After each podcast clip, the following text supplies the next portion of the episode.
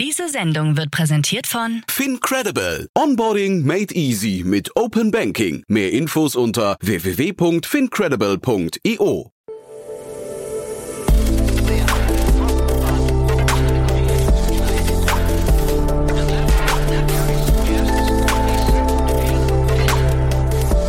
Startup Insider Daily.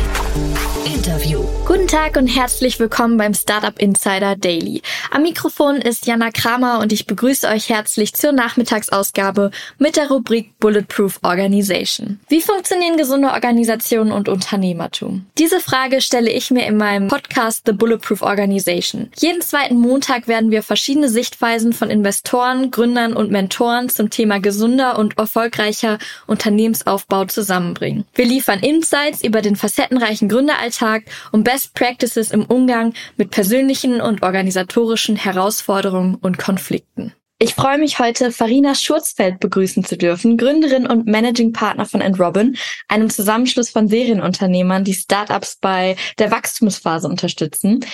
Farina hat bereits eine fast 15-jährige Unternehmerkarriere hinter sich, gestartet bei Groupon beispielsweise und vielleicht kennt ja der ein oder andere von euch auch das Health-Tech-Startup Selfie, was sie mit aufgebaut hat. Also super, super spannend, hier mal reinzuhören. Wir sprechen heute über das Thema, ja, persönliche und unternehmerische Grenzen und was ganz schön ist, ist, dass Farina auch ihre teilt und wie sie damit umgegangen ist. Also seid gespannt, hört rein, viel Spaß. Werbung.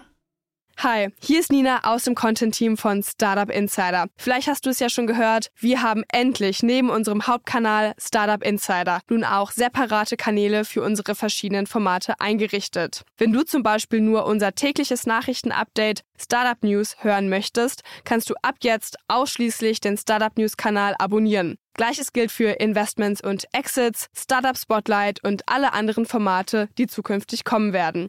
Die volle Ladung Startup Insider, also alle Formate, gibt es natürlich weiterhin hier auf dem Hauptkanal. Also, um die einzelnen Kanäle zu abonnieren, besuche jetzt startupinsider.de/slash insider. Wir sehen uns auf deinem Lieblingskanal. Startup Insider Daily.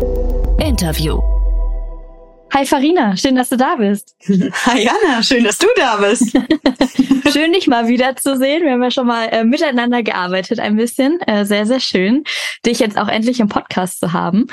Ähm, ich habe mir ein Thema überlegt, wo ich glaube, dass du die perfekte Person dafür bist, ähm, darüber zu sprechen. Und zwar würde ich gerne mit dir über das Thema, ja, so ein bisschen Grenzen ähm, Grenzen des eigenen Skillsets, aber auch vielleicht mentale Grenzen sprechen von Gründern. Also es ist erstmal offen gelassen, äh, aber es geht um das Überthema Grenzen. Ich glaube, das äh, passt sehr gut zu uns. Und äh, meine erste Frage an dich, wir starten mal komplett direkt rein. Du hast ja jetzt schon mehrfach gegründet, auch beispielsweise im Mental Health Bereich mit Selfie, jetzt mit End Robin. Bist du schon mal an deine Grenzen gekommen? Du, du lachst, ich muss das jetzt für alle sagen. Oder du schmunzelst. ich wollte jetzt ja. gerade sagen, heute Morgen noch. Ähm. natürlich im Gründungskontext muss ich jetzt natürlich. ähm, ja. Mehrfach äh, im Gründungskontext.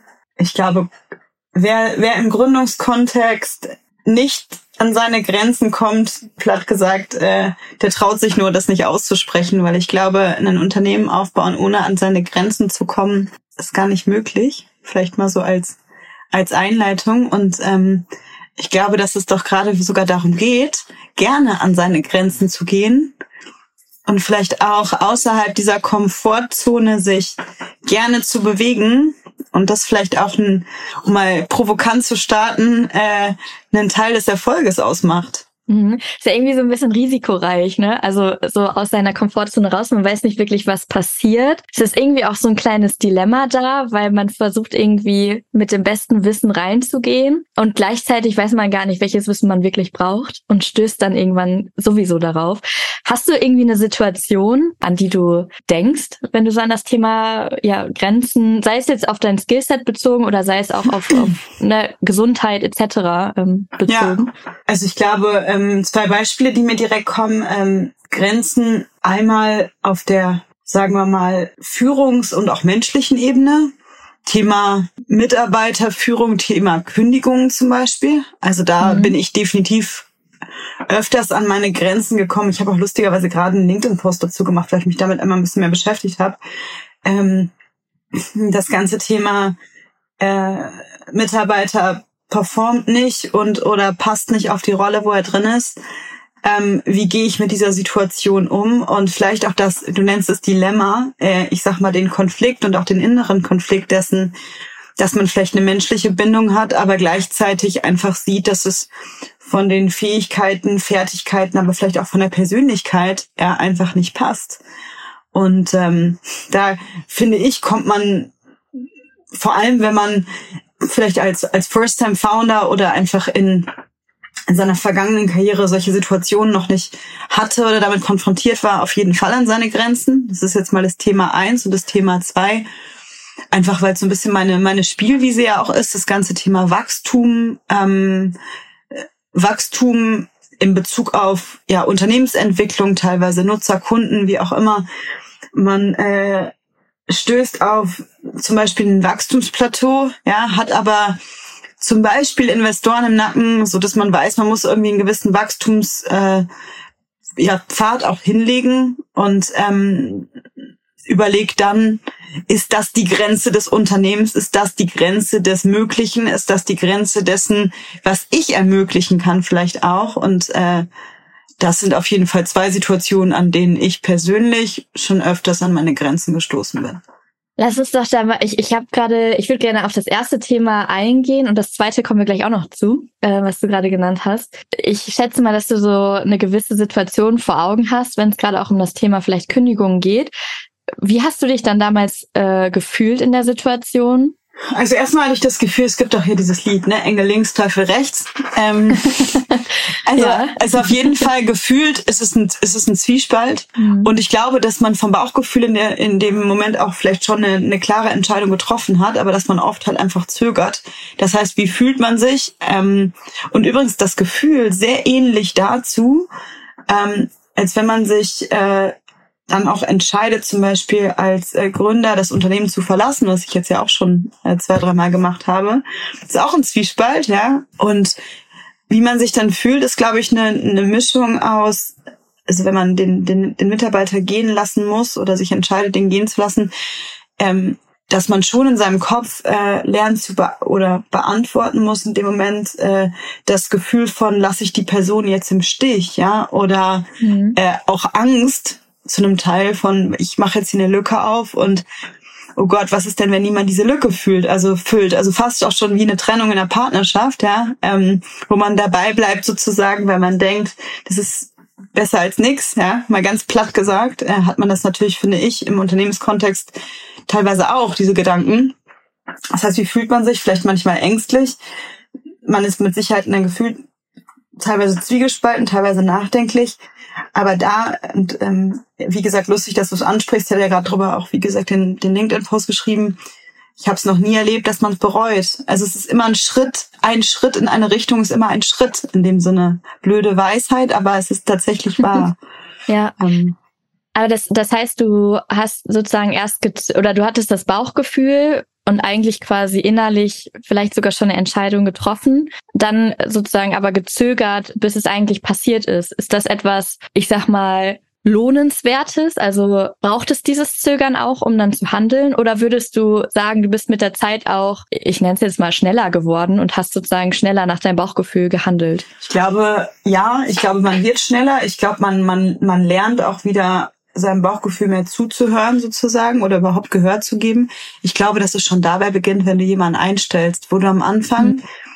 wie gesagt, ich finde vor allem, wenn du das, das, das, das Gründerspiel, das erste Spiel, das erste Mal spielst, ähm, an, eine, an eine Situation kommst oder an mehrere Situationen kommst, wo du ähm, relativ schnell Stellen besetzen musst, ja, und vielleicht aber die Stellenprofile noch gar nicht so scharf definieren kannst, einfach weil dir vielleicht teilweise Erfahrungswerte fehlen, ja, oder ähm, ziemlich viel Druck dahinter ist, so dass du es relativ schnell füll, denkst, füllen zu müssen und dann so eine 80-20-Entscheidung machst bei einem Hiring. Und da kann ich wirklich guten Gewissens sagen, dass 80-20 und wenn die 20 Prozent das sind, die das, sage ich mal, so ein bisschen äh, grummelige Bauch, Bauchgefühl machen, sich für mich nie ausgezahlt haben. Die haben mich am Ende immer mehr gekostet an, ich sag mal, auch Onboarding, bis jemand überhaupt perform performant ist, ja. Ähm, dann die Lücke, die diese Person vielleicht wieder hinterlässt, vielleicht sogar einen Schaden, ja, weil zum Beispiel die Performance nicht so war, wie sie hätte sein können, man dann an Geschwindigkeit und oder an auch vielleicht Team Spirit wieder verliert, weil eine Person wieder geht. Ähm, dementsprechend, ja, viele Learnings in dem Bereich gemacht und ich glaube, dass man aber, wenn man es das, das erste Mal macht, teilweise auch nicht nur von jemandem hören kann, ja, hör auf dein Bauchgefühl, sondern es wirklich zwei, dreimal selber erleben muss, um sich darauf dann zu verlassen. Irgendwie geht ja auch irgendwie so in Richtung Bauchgefühl erstmal überhaupt dafür zu entwickeln. Genau. Letztendlich für solche Situationen. Genau. Ja. Was, was würdest du sagen, steckt so dazwischen? Also was ist das, was einen eigentlich dann letztendlich auffällt zu zögern? Du hast das jetzt beim Thema Kündigung äh, auch nochmal so auf das, das Menschliche bezogen. Also mhm. ich habe ich hab eben so im Kopf gehabt, da, da da tritt eigentlich so das Menschliche versus Leistung an. Ähm, ich ich habe es jetzt mal so runtergebrochen. Ähm, vielleicht würdest du es auch anders runterbrechen. Aber was steckt dazwischen? Also ist es ist es Angst einfach auf das, was danach kommen würde? Ist es irgendwie Angst auf die Person? Keine Ahnung, die ich kündige, mag mich dann nicht mehr, äh, dessen Leben zerstört, also oder was heißt zerstört, ja, ist sehr ja, drastisch, verstehe, aber was, was sind mhm. die Gedanken, die einen dann abhalten, davon es nicht direkt zu machen, wenn man das Bauchgefühl hat? Ich glaube, es sind die zwei, die du gesagt hast. Also einmal das Thema, ähm, vielleicht ich, ne, ich habe ja als als als als Führungs, Führungskraft da auch eine gewisse Verantwortung, ja. Und platt gesagt, an der Stelle liegt ja auch, hängt ja vielleicht auch eine finanzielle eine finanzielle Komponente, die vielleicht sogar eine Familie hinter sich hat oder so, ja. Also mhm. ich mal einmal dieser Faktor mit Sicherheit. Ähm, das, also wie gesagt, das Thema im Stich lassen, aka ja, finanzielle Folgen vielleicht für den Mitarbeiter. Ähm, ich denke, was da auf jeden Fall auch mitspielt, ist, außer du hast wirklich eine grobe Fahrlässigkeit, ja, eines Mitarbeiters, wo du schwarz auf weiß sagen kannst, ey, nee, der, der oder die nicht ist ja jede Hiring- und Firing-Entscheidung subjektiv. Mhm. Und du kannst dir von 15 Leuten einen Rat holen und dir auch 20 Stellenprofile schreiben und gucken, ob die Person darauf passt. Da bleibt immer Interpretationsspielraum. Das heißt, du hast nie 100% Certainty, wenn du eine Entscheidung fällst. Und als eine Person, die vielleicht gerne Risiko, gar nicht nur risikoavers, sondern die gerne kontrolliert, hast du niemals dies, die, diese hundertprozentige, das ist die richtige Entscheidung sondern du kannst nur sagen, du gehst basierend auf der Datenlage XYZ und den Observations ABC davon aus, dass das die richtige Entscheidung ist. Jetzt könnte man so weit gehen und sagen, jeder Gründer, Gründerin oder jedes C-Level sollte Entscheidungsstärke als eines ihrer, eine ihrer Eigenschaften haben. Aber auch dann ist es, ist es meist keine 100% Certainty Entscheidung, ähm, und ich glaube, dass das und das damit dann, und das war ja der, der zweite Grund, den du hattest, der auf jeden Fall eine Rolle spielt, dass einem das Hirn und oft auch die Realität vorgaukeln, dass mhm. es keine Alternativen gibt. Mhm. Und dass wenn ich da rausgehe, ja, äh, sagt dir der Markt, aka deine drei Gründerkollegen, Produktler gibt's gerade momentan gar nicht auf dem Markt und wenn sind die super teuer. Ähm, und du hast gerade einen Produktler rausgeschmissen. Mag sein, dass die nicht einfach zu kommen sind, äh, zu bekommen sind. Aber dann ist ja, wie gesagt, immer noch die Frage, äh, ist es, ist es sinnhaftiger? Und wie gesagt, das ist auch wieder nicht schwarz-weiß, weil teilweise kannst du dir gar nicht leisten, sofort jemanden zu kündigen ohne Ersatz, weil du eine Lücke hast, die niemand füllen kann. Aber der Gedankengang da draußen ist nichts Besseres oder ist es sehr schwer, hat noch nie geholfen, würde ich mal sagen. Das heißt, du würdest auch empfehlen, einfach verschiedene Wege aufzuführen, beziehungsweise Alternativen äh, erstmal klar zu machen und dann zu entscheiden, okay, was ist denn vielleicht jetzt auch die beste in der Situation? Genau, ich würde auch einfach hingehen und also für mich ist das ein, ist psychologisch gesehen eigentlich interessant. Ähm, und zwar dieses ganze Thema, da draußen sind keine Alternativen, ja, hat ja auch was damit zu tun, dass man Angst davor hat, dass da draußen keine Alternativen sind. Und Angst ist etwas, das weißt du als äh, mit deinem Background äh, deutlich besser noch als ich, aber Angst ist etwas, was man durch oder über Pfade durchrechnen ganz gut beantworten kann. Bedeutet, wenn man die Angst durchdenkt mit dem Schlimmsten, was denn passieren könnte, dann reduziert sich meist das Gefühl von Angst. Das wäre so ein bisschen vielleicht mein Tipp, ja, dass man sich einfach überlegt, was das Schlimmste, was passieren kann. Mhm. Wir haben drei, vier, fünf Monate jetzt kein Produktmanager als Beispiel. Und ähm, dann einfach vielleicht schon, bevor man die, die, die finale Entscheidung, dass jemand geht, trifft, äh, draußen schon mal die, die, die, die Ohren zu spitzen, wer denn da rumläuft. Stichwort Direct Search, wirklich schon nach Alternativen zu gucken. Da muss man natürlich schauen, dass man da ein bisschen vorsichtig ist, ne, dass das die, die, die eigenen Reihen nicht mitbekommen, weil sonst ist das ja ein bisschen schwieriger in der Kommunikation. Aber da wäre wirklich mein großer Tipp, schon mal rausgehen, ähm, sich ein Gefühl vom Markt machen, vielleicht auch schon mit den ersten Leuten sprechen, so dass die Angst vor vielen Alternativen etwas geringer wird. Mhm. Also ein bisschen katastrophisieren, Augen aufhalten auch gleichzeitig. Genau. Und dann genau. erstmal überlegen, okay, ist das jetzt gerade, also ich, also ich muss äh, das gerade einbringen, weil ich habe äh, letztens auch noch einen Podcast äh, über genau das Thema Bauchgefühl und Angst gehört.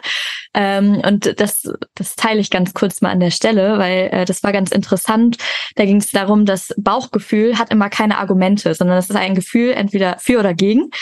Ähm, und es muss aber nicht argumentiert werden. Und bei Angst kommen dann meistens irgendwelche Gedanken, ja, aber das könnte ja so und so sein und ach, da gibt's keine Leute da draußen. Das heißt, ich kann ihn gar nicht kündigen.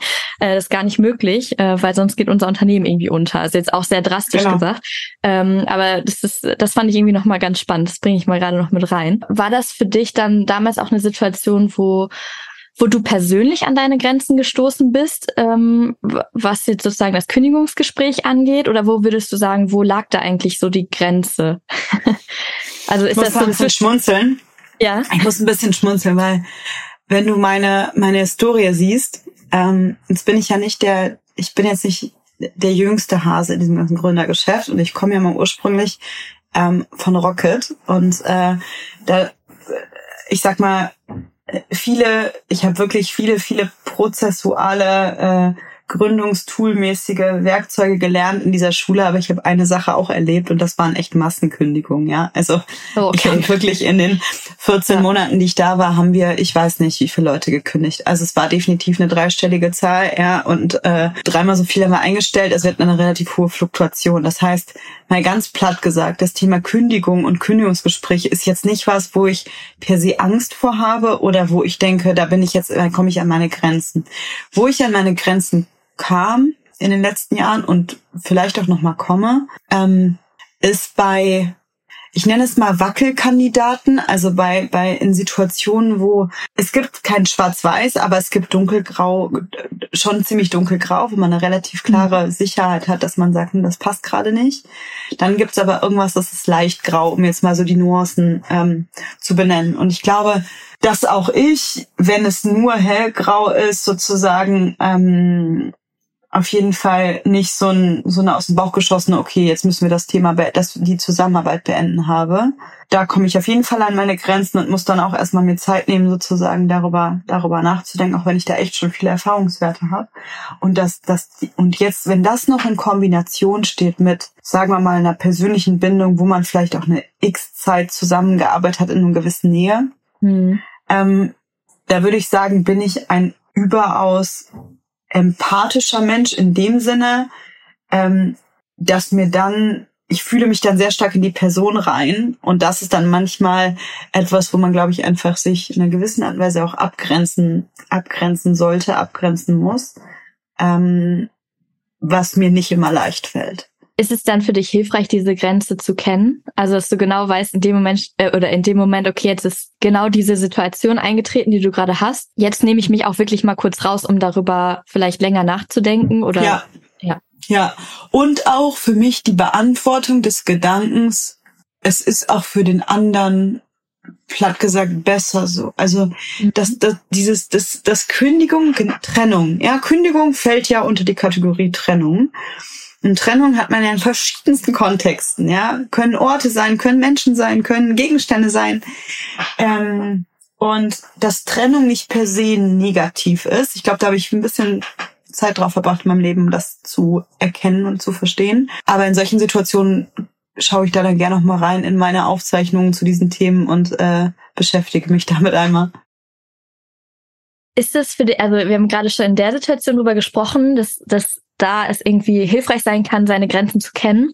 Würdest du generell sagen, dass so das eigene oder die eigenen Grenzen zu wissen, ähm, generell Unternehmern ähm, hilft, auch beim Erfolg ihres eigenen Unternehmens? Oder würdest du sagen, okay, ist manchmal vielleicht auch gut zu, also gut zu sagen, okay, ich habe ja gar keine Grenzen, ich kann alles schaffen? Hm. Das ist eine super spannende Frage.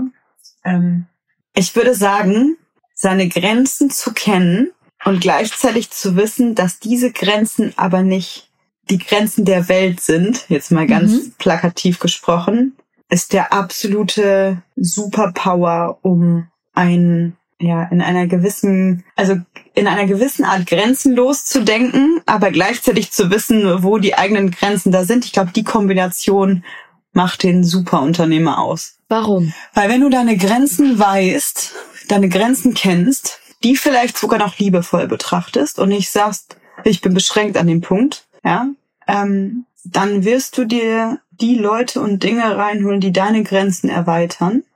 Mhm. Mit mhm. ihren Grenzen. Wie so ein Puzzlesystem. Und wenn du dann sagst, wir können unendlich weit Puzzle, Puzzle, gehören uns als unendliche Puzzleteile erweitern. Und das dann, wenn man jetzt, ich denke gerade an so ein Puzzle, ne, und dann aber sagst, aber unser Puzzle hat gewisse Farben und Formen als Symbolik für Werte.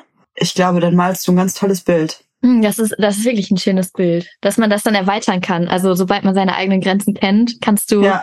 wie so ein Ansteck, ja, wie so ein Puzzle, Ansteckmodul es erweitern. Ja, schön. Mhm. Und ich glaube halt, dass viele, also ich sag mal, ne, so diese ganzen, die ganzen Elon Musks dieser Welt, ja, die haben ja einen gewissen Wahnsinn.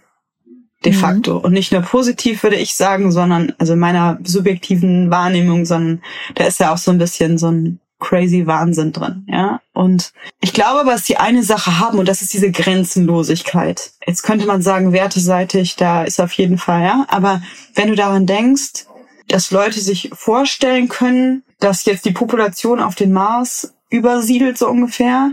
Nur wenn du das als überhaupt möglich hältst, wirst du die Schritte gehen, die in welcher Form auch immer vielleicht so einen Weg überhaupt möglich machen. Wenn du direkt sagst, nee, Mars ist zu weit weg, geht eh nicht, mhm. äh, da ist nicht genug Sauerstoff, dann wirst du auch nicht die Mittel und Wege finden, die vielleicht den nächsten Schritt möglich machen. Und Unternehmertum, meiner Meinung nach, hat ganz viel mit Puzzeln zu tun. Von Menschen, von Meilensteinen, von Produkt, von Prozessen. Also auf jeglicher Ebene puzzelst du. Und äh, deswegen ist da Grenzenlosigkeit meiner Meinung nach ein absoluter Superpower. Okay. Das wird ja auch so ein bisschen zu deinem zweiten Thema oder zu der zweiten Situation passen, die du eben genannt hast. Ähm, du hast gesagt, du, ihr arbeitet ja auch mit End Robin an Wachstumsthemen. Ähm, das Thema Grenzen von Unternehmen. Würdest du, oder ich steige mal mit der, vielleicht ist das auch eine Suggestivfrage, aber würdest du sagen, dass ähm, ja die Grenzen von den Unternehmern oder den Gründern und Gründerinnen auch die Grenzen des Unternehmens sind? in gewisser Weise?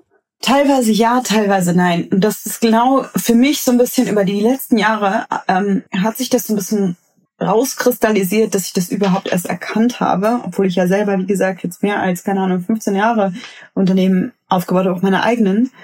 Ähm, für mich hat sich rauskristallisiert, dass der Superpower eines, ich rede jetzt von Superpower, aber für mich wirklich einer der, ähm, nennen wir sie mal, Kerneigenschaften ähm, eines Gründers, um ihn erfolgreich zu machen, ist eben diese zu erkennen, wo seine Grenzen sind und die durch interne oder externe Menschen, Prozesse, Tools, wie auch immer zu erweitern. Und was begegne ich mit Ant Robin ist, ich würde sagen, in der Gro Gründern, die vielleicht ihre Grenzen in Teilen erreicht haben, aber neugierig sind, das zu erweitern und generell offen sind, und jetzt kommt ja auch das Ding Kapazitäten, ne? Man kann sich selber erweitern. Und ich glaube, ähm, dass nicht nur als Gründer, auch auch in der in der in der in der, Arbeitswelt per se, ja, dass man ähm, sich erweitert und vielleicht auch teilweise erweitern muss, gehört ja so ein bisschen dazu. Nur in einem schnell wachsenden, zum Beispiel auch Startup, Scale-up, VC-Umfeld, ist dieses ganze Grenzen und an, also erweitern ist halt einfach nochmal ein anderes Grundgefühl an Geschwindigkeit. Und ähm, ich glaube, dass Gründer, um jetzt einen Punkt sozusagen dazu zu machen, sich gar, also die, die Startups, die wirklich eine gewisse Wachstumsgeschwindigkeit hinlegen, haben es, würde ich sagen, alle erkannt, dass der Gründer nicht derjenige sein darf, der die Grenzen definiert, aka der die Grenze ist. Der die Grenze definiert in Teilen vielleicht schon, weil, oder mhm. die Grenze gar nicht, sondern eher die Richtung. Mhm. Aber die, aber der erkannt hat oder die erkannt hat, dass, ja, dass, dass das Unternehmen über ihn herauswachsen kann und sollte. Wird ja auch wieder so zu diesem Puzzlebild passen, dass man sich ja. selbst sozusagen ergänzt. Wie würdest du denn sagen, kann man seine eigenen äh, Grenzen herausfinden? Wie hast du das geschafft? Oder würdest du sagen, du hast schon alle deine Grenzen äh, herausgefunden? Mit Sicherheit, also es gibt mit Sicherheit immer wieder neue Situationen, wo man immer wieder neue Grenzen. Das ist ja auch die Frage, was ist die Definition von Grenze?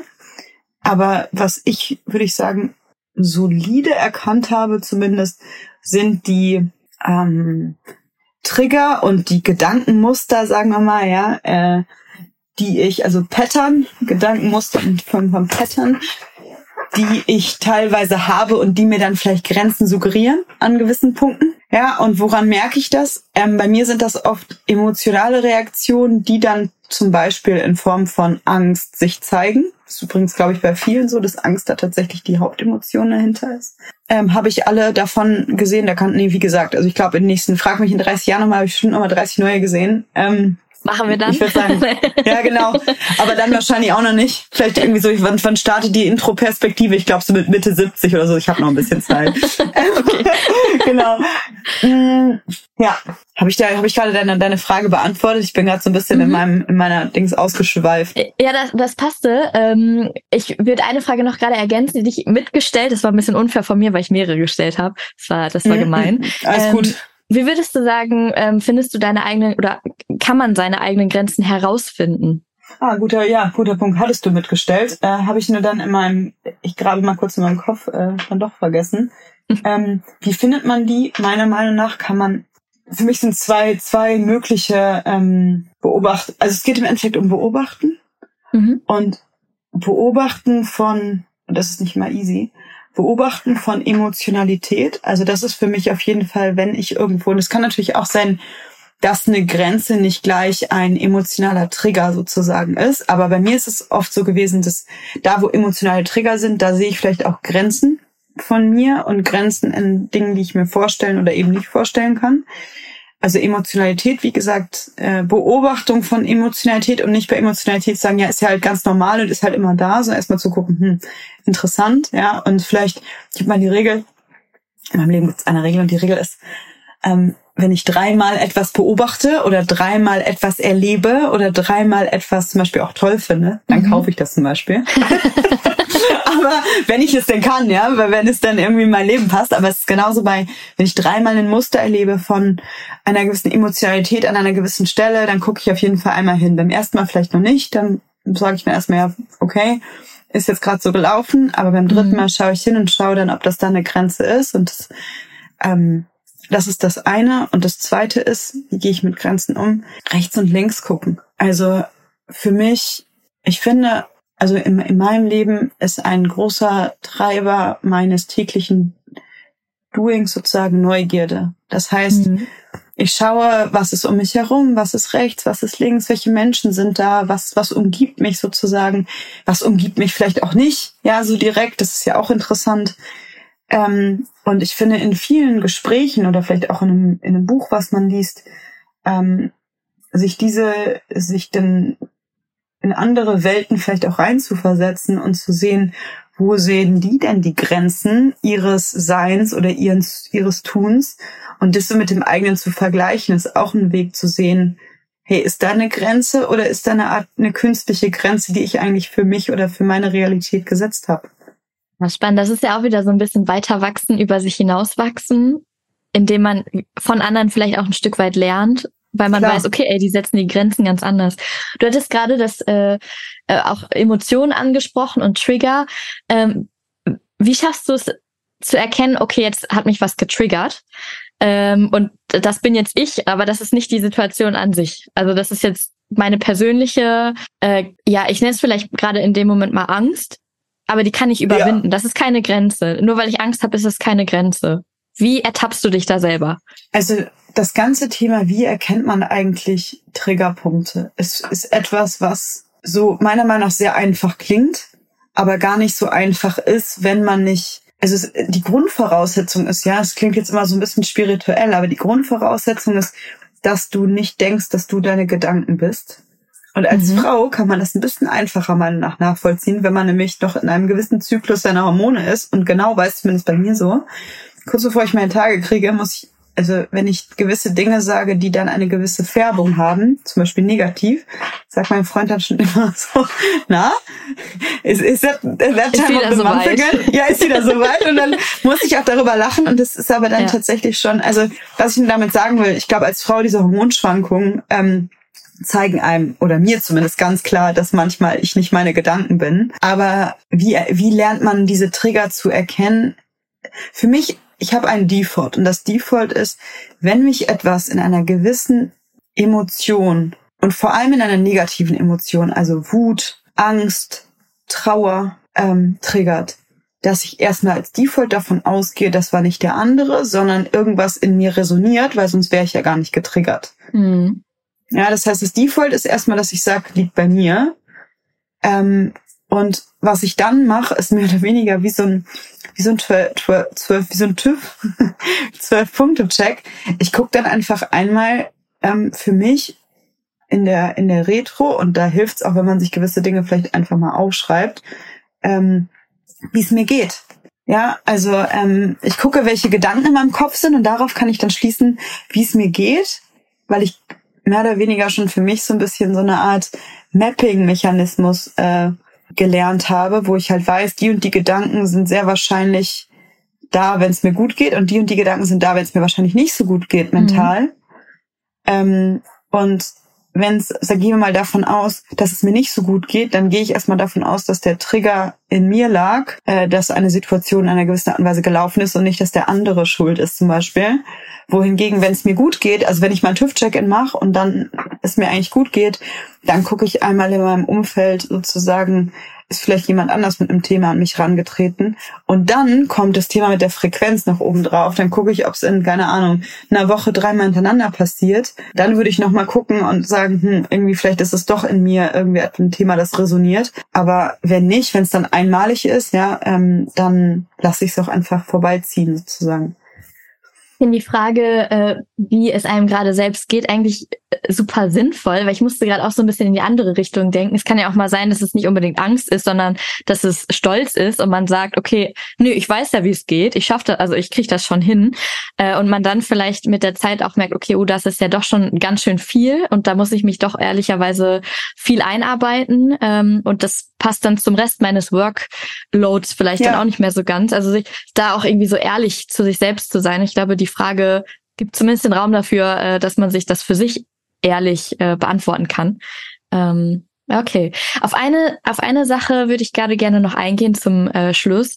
Du hast dich ja auch, ähm, ich, nee, ich hoffe, ich darf die Situation nehmen. Du hast dich ja auch dafür entschieden, ähm, Selfie zu verlassen. War das auch eine Grenze für dich, wo du ähm, ja sagst, für mich ist das, also ja, für mich setze ich jetzt hier die Grenze und ich, ich brauche jetzt was Neues, was auch immer dahinter steckte für ein Motiv. Aber war das für dich auch so eine Art Grenze und wie hast du die durchlebt? Grenze, wie gesagt, was ist die Definition von Grenze? Ne? Es ist ein, mhm. also für mich ist war ist die es geht um Trennung und in einem in einem Trennungsprozess spielen ja immer Emotionen eine Rolle. Ja, und ich glaube gerade in so einer Gründung, wenn man so ein es ist ja ein bisschen Analogie, als wenn man irgendwie äh, so habe ich es mir zumindest gesagt, als man ein kleines Kind gebärt, ja, dass man dann bis zu einem Punkt aufzieht und irgendwann dann sagt, als Elternteil, now, now I'm gonna let you walk, ja, also jetzt, jetzt gehst du deinen Weg. Und dieser Abnabelungsprozess, der ist auf jeden Fall, ähm, also mal, für mich ist der auf jeden Fall der gewisse Emotionalität,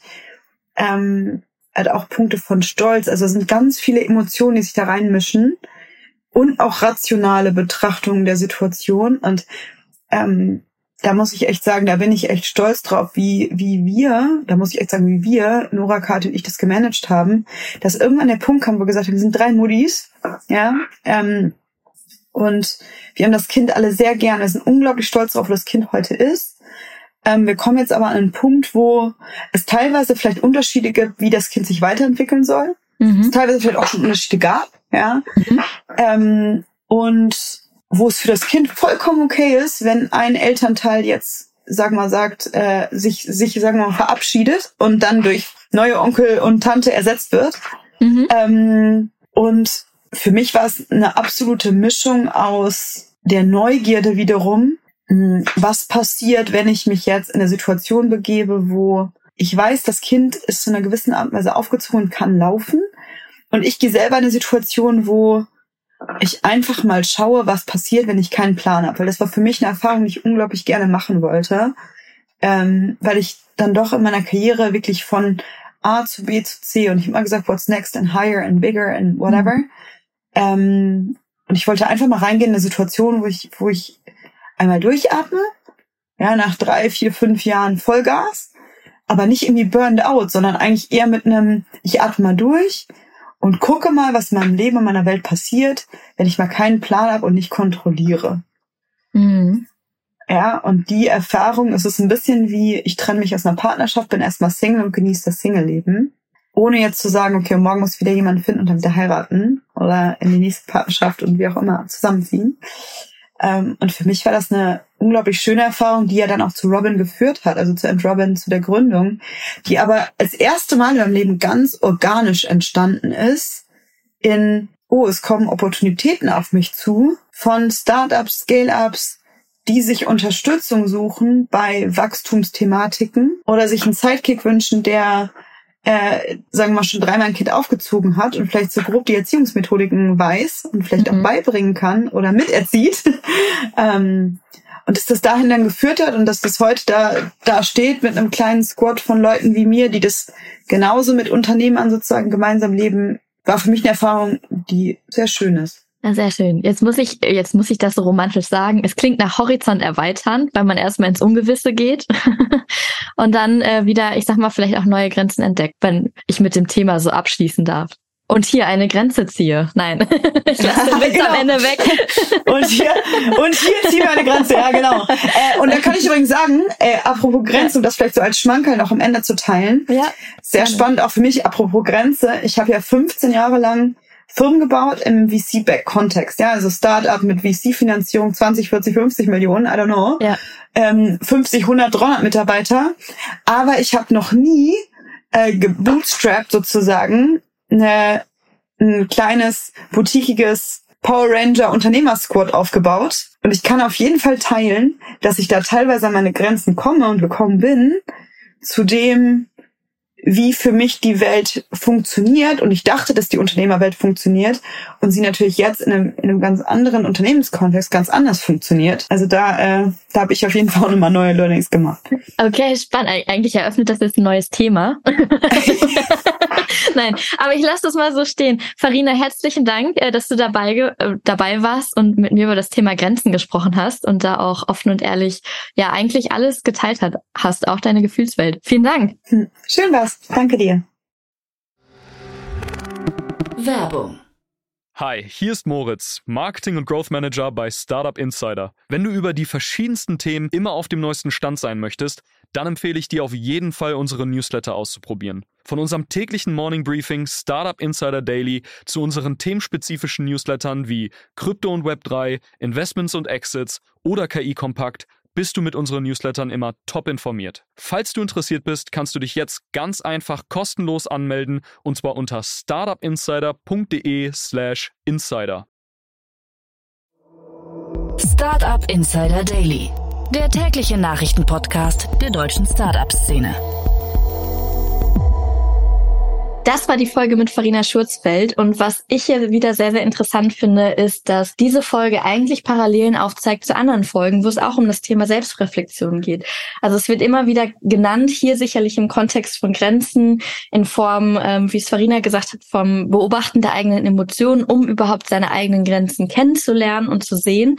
Ähm, also sehr, sehr spannend. Ja, das war es schon wieder. Ich würde aber tatsächlich vorschlagen, wenn ihr Ideen habt äh, oder Gedanken habt, auch zum Thema Thema persönliche Grenzen, dann schreibt mir doch eigentlich einfach mal bei äh, LinkedIn. Auch bei Feedback dürft ihr mir gerne jederzeit schreiben und alles zukommen lassen. Und ich würde jetzt sagen, habt einen schönen Nachmittag. Wir hören uns in zwei Wochen wieder. Eure Moderatorin Jana Kramer.